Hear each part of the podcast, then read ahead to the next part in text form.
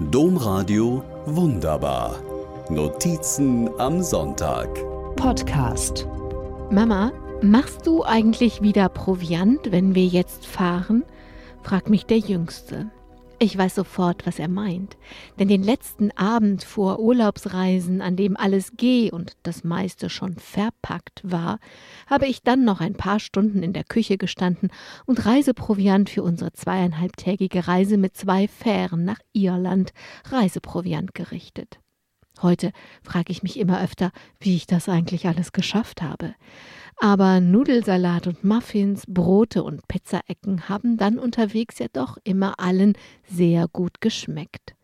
Zudem hat der Proviant viele andere Vorteile. Er schont zum Beispiel das Reisebudget. Um sechs Personen, darunter Halbwüchsige mit Dauerhunger auf einer Fähre zu verpflegen, muss man schon sehr reich sein.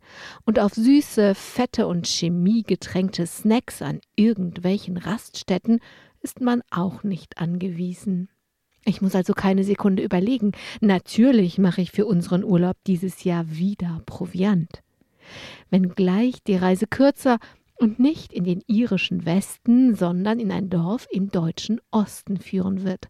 Kein Meer vor der Tür, sondern ein Badesee 5,6 Kilometer mit dem Fahrrad durch den Wald entfernt, sagt Google jedenfalls. Ich war da ja noch nie.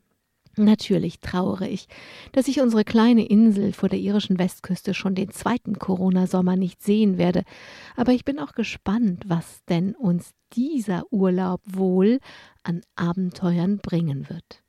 Denn das ist ja jeder Urlaub ein Abenteuer. Und für ein Abenteuer braucht es Proviant. Wie soll man denn mit leerem Bauch Drachen töten und Wunder bestaunen können? Ich mache aber nicht nur gerne Proviant, ich mag auch das passende Verb proviantieren. Verben sind immer so schön aktiv, sie geben mir das Heft in die Hand. Wenn ich für meine Familie und mich proviantiere, dann habe ich alle im Blick, kann für jede und jeden etwas einpacken, das ihm oder ihr besonders gut schmeckt. Proviantieren ist eines meiner liebsten Sommergefühle. Es schmeckt nach Reise und Abenteuer und Aufbruch. Es schmeckt nach langen Tagen und viel Zeit. Und wie wunderbar nach unserer Familie.